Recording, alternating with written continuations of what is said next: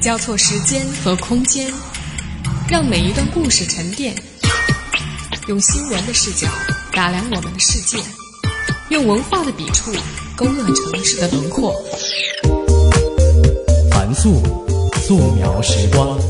打开这本声音杂志，带你走进心灵的后花园。这里是素描时光，我是樊素。在今天的节目当中呢，我想为各位的旅行版图增加一个神秘的国度。在这个国家很多旅游点的宣传当中呢，经常看到的一句话是“比历史还要古老”。没错，印象当中那里古迹遍布，信仰强烈，可是呢，充满禁忌，道德警察林立，甚至是不食口中的邪恶轴心。但是呢，那都是真的吗？是全部吗？接下来，让我们跟随《穿越》杂志的记者洛伊的脚步，在声音中深入伊朗。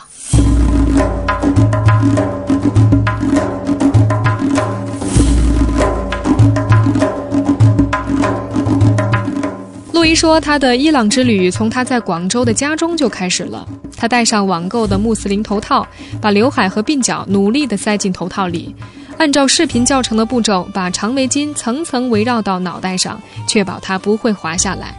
再换上宽松好像水桶一样的长及脚踝的裙子，看着镜子里的自己呢，他说仿佛看着一个从来没有见过的陌生女人。而同时，他放进行囊的还有很多件的长外套、长裤、长裙、长袜。这些衣物就有一个特点，能足够把它从头发到脚趾头全部包裹起来。可夸张的是，他要去往的伊朗是一个阳光终日炙烤、气温高达三十多度、南部地区地面温度能够超过五十度的沙漠国家。飞机一落地，不带空姐提醒，洛伊就非常自觉地戴上头巾。那是在去年的九月初，德黑兰仍然是炎炎夏日，阳光火辣，空气干燥，汽车尾气让人呼吸困难。整个德黑兰呢，就像一个大烤箱。烤箱里还有层层衣物包裹成的桑拿屋，他说：“简直每一刻都是煎熬啊！”可是呢，他行走在街头，很快发现德黑兰的姑娘们打扮的远比他想象的开放和时髦。她们画着浓重的眼线和艳丽的口红，在脑袋后面扎起高高的发髻，头巾松松垮垮地搭在发髻上，露出大片染成金色甚至是更夸张颜色的秀发。长风衣外套和窄脚裤让玲珑浮凸的曲线若隐若现，长袍下摆和裤腿下露出高跟鞋和黑色丝袜。于是，洛伊也换上中袖裙子，把头巾搭得更松一些。当他被风吹掉的时候，他四顾无人，就贪恋着微风拂过汗湿的脖子和头发的清凉，延缓几秒才拉上。洛伊心想啊，如果真的不戴头巾，会有什么后果呢？会被道德警察抓起来吗？伊朗女作家阿扎尔纳菲西在零三年出版的《在德黑兰读洛丽塔》中写道：“道德警察开着白色丰田车到处巡逻，逮捕违反着装规定、化妆和男人牵手的女人。”那是一九九零年代初，街上贴着大字标语：“戴头巾的女人就像贝壳里的珍珠一样受到保护。”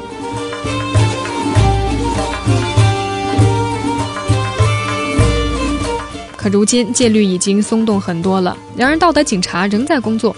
根据一名德黑兰的公务员描述，道德警察不穿警服，是群穿着黑袍、戴着袖章的中年妇女，谁也不知道他们在什么时候、在什么地方出现。有的时候呢，好久不露面；有的时候突然出来抓人。初犯者会被警告，留下不良记录；再犯、三犯就可能被罚款或者面临更严重的后果。不过呢，这名公务员安慰洛伊说：“别担心，已经好久没有听说过谁被抓了。”于是呢，每一天踏出房门的十六个小时，洛伊觉得都像是在放风。他小心翼翼地试探着安全边界，一旦触碰到电网，就迅速缩回来。这张看不见的网，除了道德警察，还有无数平民组成的辅警大军。伊朗的出租车大多数没有空调，车内好像火炉一样。他在这封闭空间里短暂地脱下头巾透气，但是下车的时候，司机总是不忘提醒他：“Please, police。”哪怕呢，他四处张望，既没有看见制服警察，也没有看见袖章大妈，但是仍然在心里发怵，觉得某个便衣警察就躲在角落里监视着他。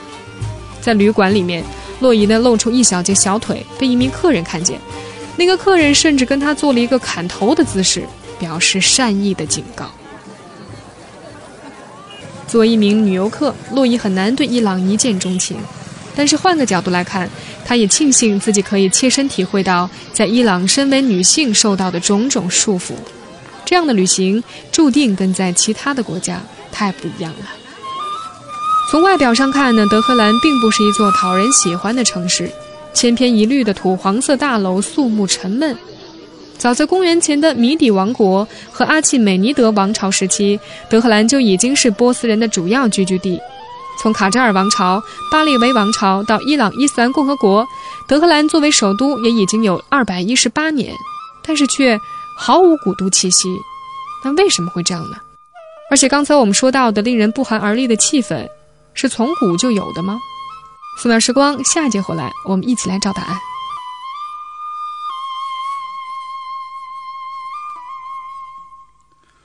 好。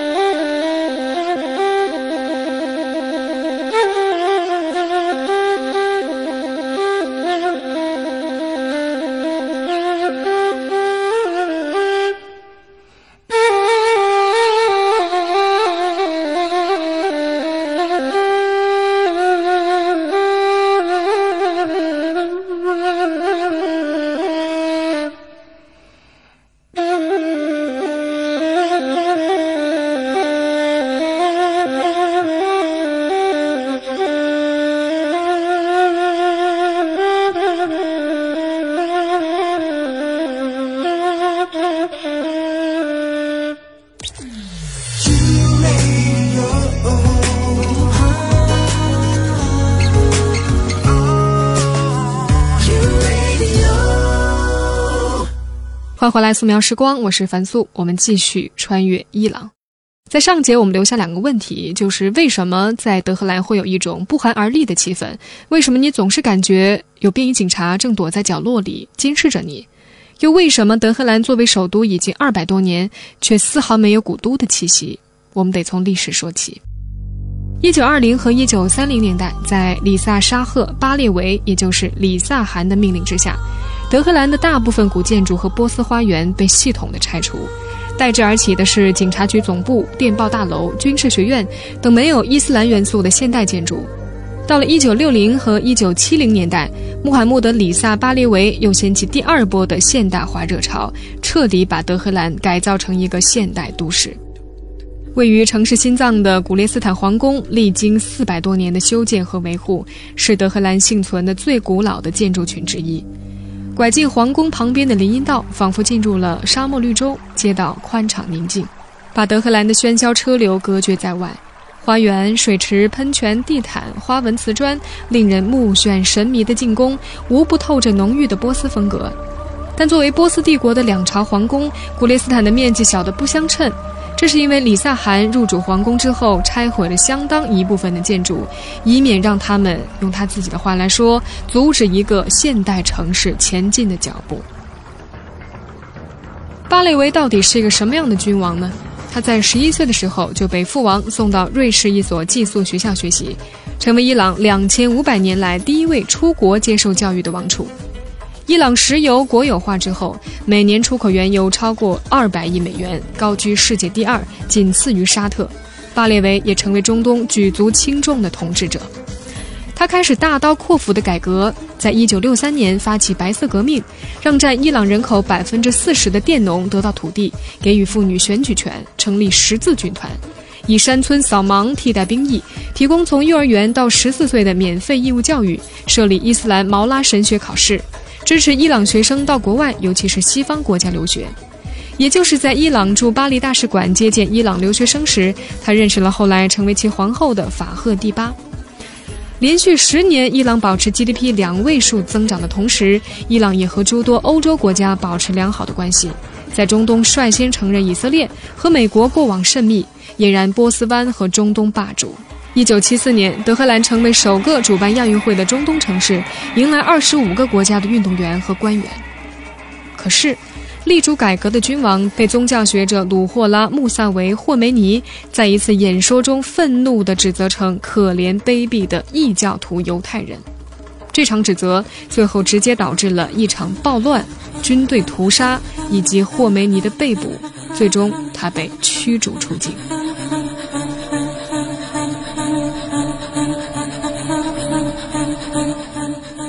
改革下的伊朗其实发展的并不平顺，贪腐严重，贫富悬殊。巴里维的独裁作风也让民众反感。一九七九年，巴里维夫妇被迫出国度假，霍梅尼卷土重来，把伊朗改造成政教合一的穆斯林国家。霍梅尼不仅成为凌驾于总统之上的最高领袖，还被尊称为伊玛目，也就是人和真主之间的中介。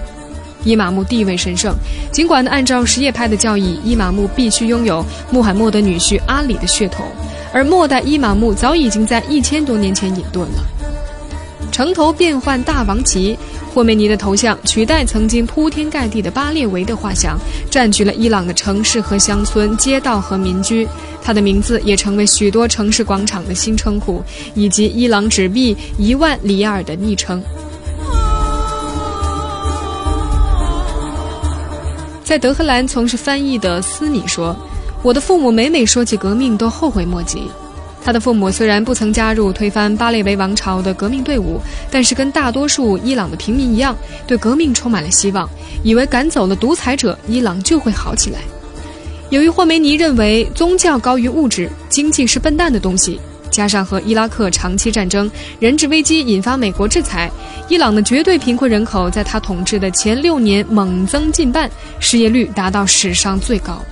革命前，美元对伊朗里亚尔的汇率是一比七十；革命之后，里亚尔汇率一落千丈，里亚尔成为全世界最不值钱的货币之一。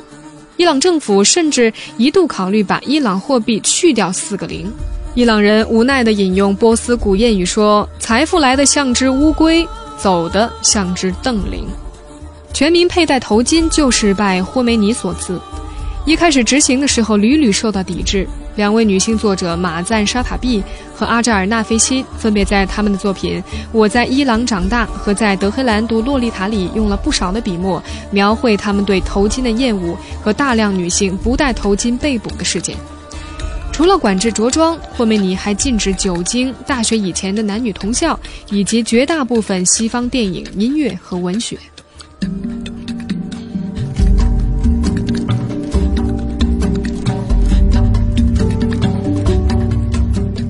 斯米说：“我们现在自由多了，这是他母亲那一代女性不懈抗争的结果。”去他家里做客，他穿着低胸吊带背心来给洛伊和男摄影师开门，没有戴头巾。家中呢还有几位男性朋友，显然是完全违反了莎里亚的戒律。客厅一角堆放着几十只的空酒瓶，又犯了禁酒令。洛伊觉得这颇有大开眼界的感觉，半晌才回过神来，穿自己觉得舒服的衣服，跟朋友聊天畅饮，有什么不对呢？才来了伊朗几天，他居然已经不习惯这种正常的生活了。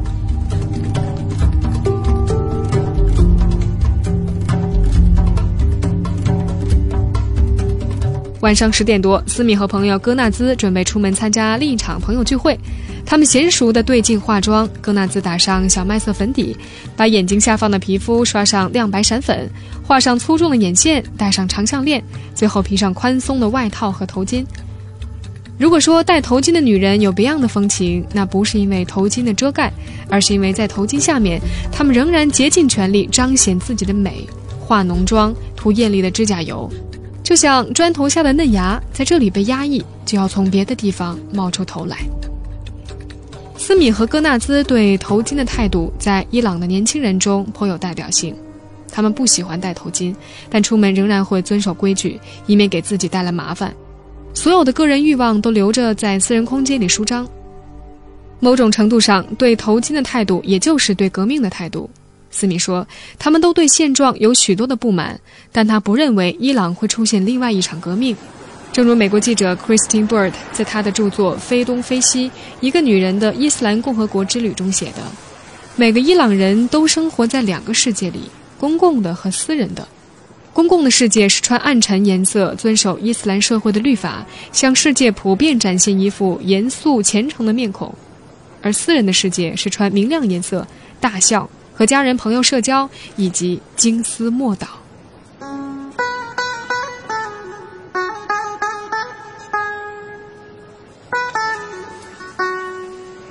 在伊朗，舞蹈、爱情、酒精，这些都是禁止的。可是最难禁锢的，就是两情相悦了。路易说，他想起在贾马清真寺见到的一对恋人。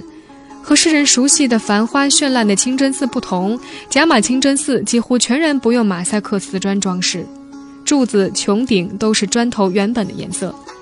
贾马在波斯语里是星期五的意思，这里周五会挤满朝拜的教徒，而他在周四下午去到清真寺里，空空荡荡，十分的安静。穹顶中央透着日光，祷告的吟唱若有若无。他循着声音走到主殿，只见角落里坐着一对年轻的情侣。祷告声来自他们脚边的小收音机，细听，祷告声中还夹杂着轻微的啜泣。那个姑娘俯身趴在男友的腿上低泣，男友无声地抚慰着她的肩膀。突然，一只鸽子扑腾飞起，空中飘落几根翎毛。清真寺，祷告声、哭泣声和被禁止的拥抱，在此时此地奇异地共存着。他们就是穆斯林，可他们也是恋人。比起那些直言不信教、思想西化的年轻人，伊朗的穆斯林呈现出更复杂、更多层次的面目。他们祷告，他们喝酒，他们当着陌生人亲吻，他们直视外国女人，他们在清真寺里说“我爱你”，他们家中挂着阿里和霍梅尼的画像，他们的形象无法用三言两语概括。但是，他们绝对不是媒体上大放厥词的内贾德，表情肃穆的霍梅尼，黑袍裹身的教徒，不是阿巴斯电影里温和含蓄的乡村百姓，也不是我在伊朗长大和在德黑兰读《洛丽塔》里激烈反对伊斯兰革命和霍梅尼政权的中产阶级，而这些人组成的国家，更不是布什嘴里的邪恶轴心。伊朗或许就像波斯人热爱的进攻。在德黑兰古列斯坦宫和马什哈德圣陵，贴满四壁和天花板的是成百上千面比巴掌还小的镜面玻璃，以不规则的角度组合在一起。你无法从镜子里看到一副完整的形象，只有支离破碎的映照。每一片碎片都反射着一点真实，每一片碎片都和其他不同。放弃一眼看穿的念头吧，仔细端详那些碎片，才能拼凑起自己双眼亲见的。真实的伊朗。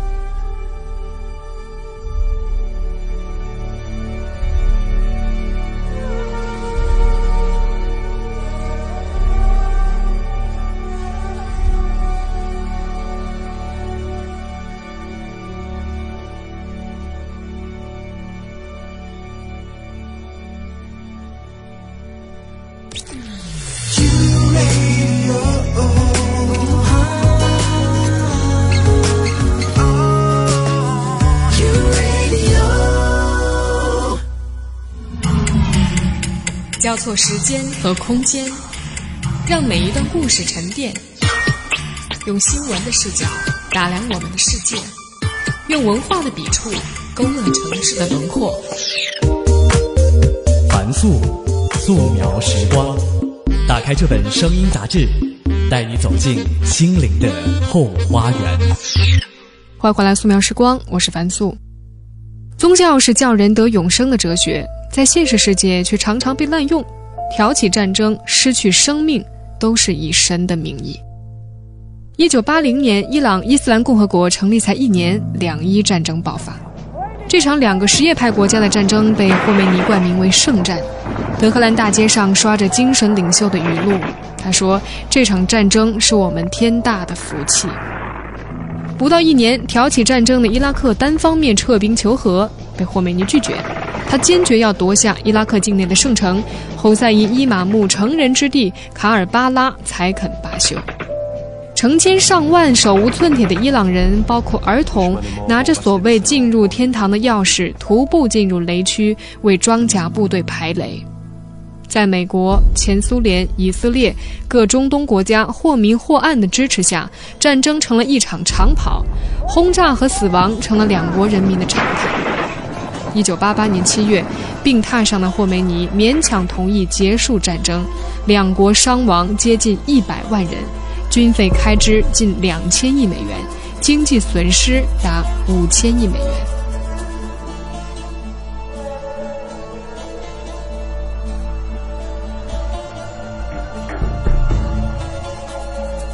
马什哈德是伊朗的圣城，去到那里，洛伊再也不敢露出三寸小腿，乖乖地把深灰色长袜穿上，披上长袍。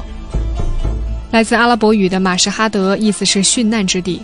公元八一八年，什叶派第八代伊玛目里萨再次被毒害，信徒为他修建陵墓，在圣陵周围建起巴扎、清真寺和更多的建筑，这个小村庄由此成为什叶派圣城。阿巴斯大帝曾经从伊斯法罕徒步到马什哈德朝拜。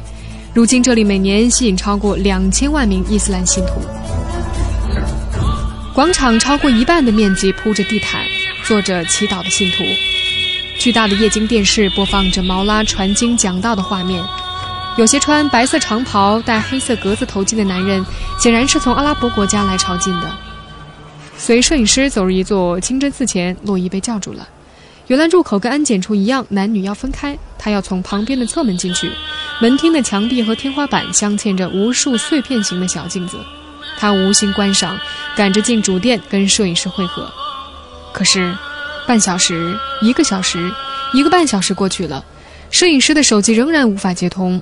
洛伊没能从茫茫人海中发现他的蓝色 T 恤，而他更不可能从成千上万的黑袍女人中看到洛伊。他们失散了。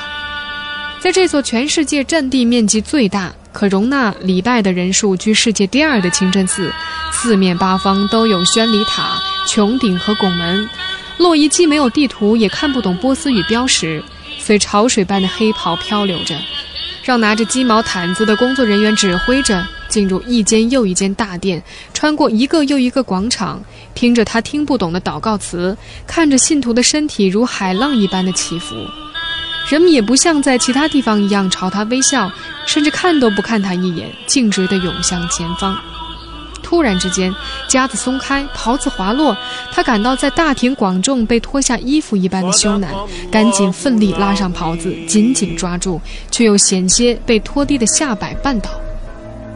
洛伊的文章后来这样写道。我不知道初次披上黑袍的伊朗女人要多长时间才能学会把这块布固定在身上，又要多长时间才能习惯把它作为自己的外套。我很快在与黑袍的斗争中疲倦，刚找了个角落坐下来，便有一脸严肃的妇女前来，指着我不小心露出了脖子。我在黑袍下蜷起身体，脑袋和耳朵被头套勒得发疼，头发早已经被汗水浸湿。但看着眼前移动的黑影，我终于明白，我讨厌这袍子，不仅仅因为它让我行动不便，更因为它遮盖了我的头发、我的肌肤、我的身材、我的衣服。它让我变得跟其他的女人一模一样，我消失了。我想起伊朗人贴在大街小巷的讣告，男逝者都有遗像，而女逝者只有一张戴着黑头巾、没有五官的脸。后来，洛伊终于看到摄影师用手机录下的视频，无数信徒奋力地挤向圣灵，哭天抢地。已经移居伦敦十年的穆罕默德随着父母一同回国朝圣，目睹如此场面，他感到难以理解。他告诉摄影师，他在伦敦不去清真寺，不再每天祷告三次，但是仍然自认为是虔诚的穆斯林。他说：“心中有信仰，形式不重要。”洛伊想起了在亚兹德那个月夜听到的晚岛，他说。这个在沙漠边缘的城市，早在六千年前就有人类居住，至今全城都是低矮的土坯房子，天空广阔辽远。站在一户民居的楼顶，深蓝色的夜幕之下，加玛清真寺穹顶被蓝紫色灯光照得晶莹透亮，附近的民居和院子发出黄澄澄的光。宣礼塔传来悠长的祷告声，远处另一座清真寺的祷告声也传了过来，两声唱和回响着。全程静默聆听。回头，淡黄一般的月亮已经悄然升起，正是八月十五中秋月。虽然我听不懂祷告词，但这样的月夜，这样的回响，是可以让我沉静冥思的时刻。在星空下，在大漠里，在悬崖边，在海洋深处，大自然和造物主令我膜拜敬畏，令我感到渺小如尘，但那微不足道的自我。仍有一席之地呀。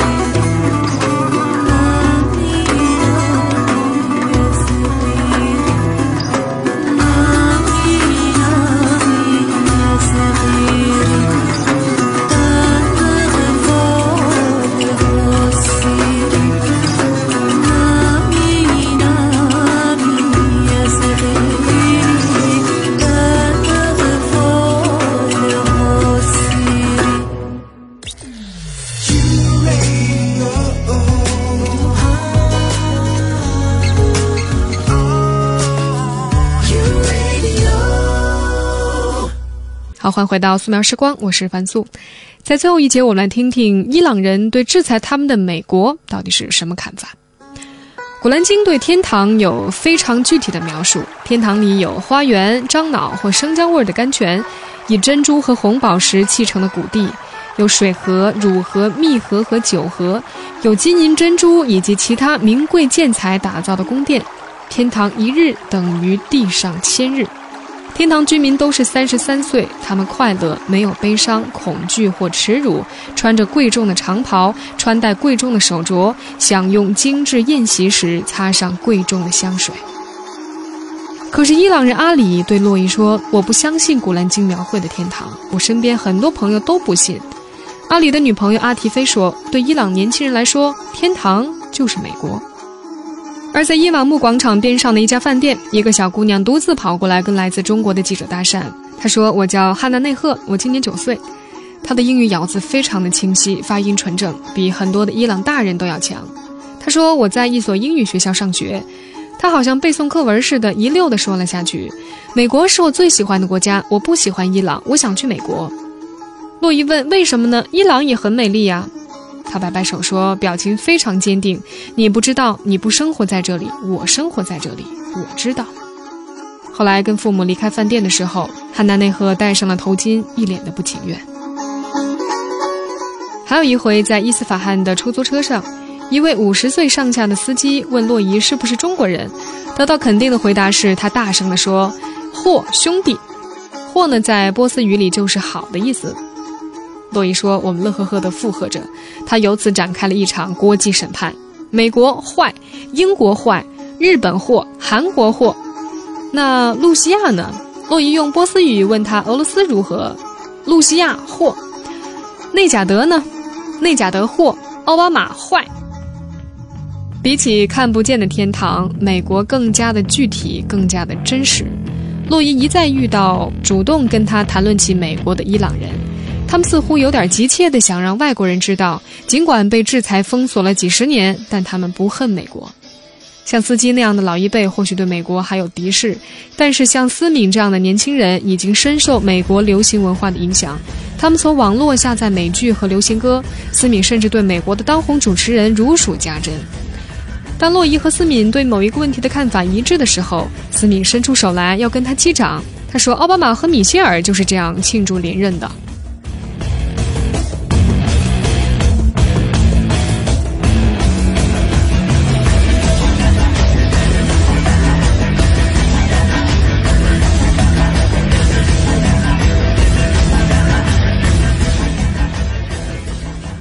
计划到亚美尼亚留学，而另一位德荷兰姑娘亚兹已经递交了加拿大技术移民申请。洛伊他们还遇到了不少从美国回来过暑假的留学生。根据国际货币基金组织的报告，伊朗是全世界人才外流最严重的国家之一，每年有超过十五万人离开伊朗，造成五百亿美元的经济损失。估计有百分之二十五受过高等教育的伊朗人，包括超过六成的学术精英，都已经移居发达国家。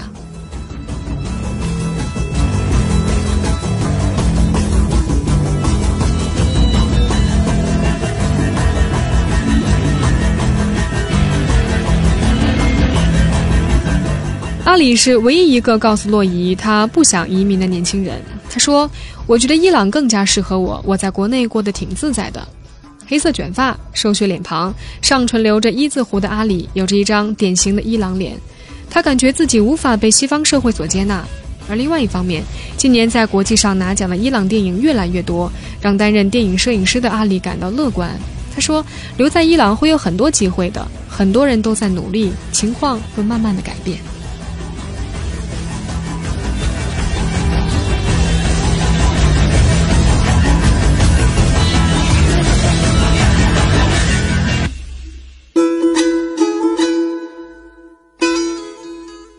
当天下午，奥巴马在白宫发表电视讲话前，特意宣布自己刚刚与伊朗总统鲁哈尼通了电话。回程之前，洛伊从化外之地回到了德黑兰，赫然看见酒店前台的《德黑兰时报》头版头条：鲁哈尼和奥巴马通电话。而他们来的那天，九月八号，《伊朗日报》的头版头条是：美国会为攻打叙利亚付出代价。果真是天堂一日等于地下千日。不到一个月，美国不打叙利亚了，伊朗愿意重启核谈判了。三十四年来不相往来的两国首领谈了十五分钟，奥巴马还用波斯语跟鲁哈尼说谢谢再见。类似于中美的乒乓外交，美伊唱的戏是考古外交。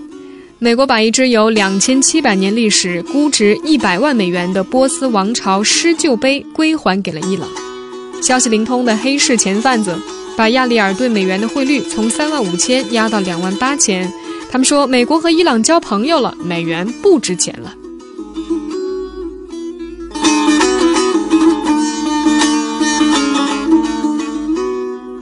一旦美伊建交，霍梅尼的年代将成为历史。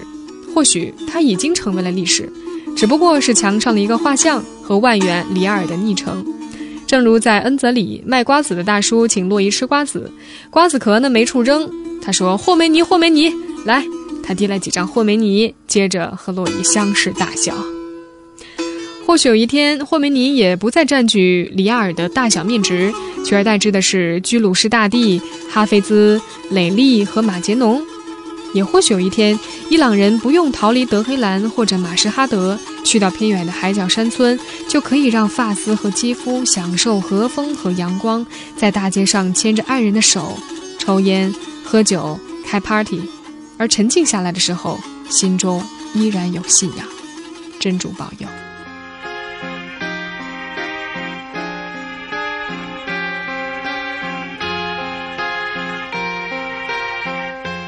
好了，伊朗之旅暂告段落，我们就此别过吧。嗯，在这儿呢，也要特别感谢 Across 穿越人文旅行杂志对本期节目的文字支持。如果你想了解更多关于素描时光或者凡素本人的消息，可以在新浪微博和微信上找到我。微博呢是凤凰 New Radio 中横线凡素，微信是伊娃的凡，怎么拼呢？I V A N A F A N。好，我们网上再聊喽，拜拜。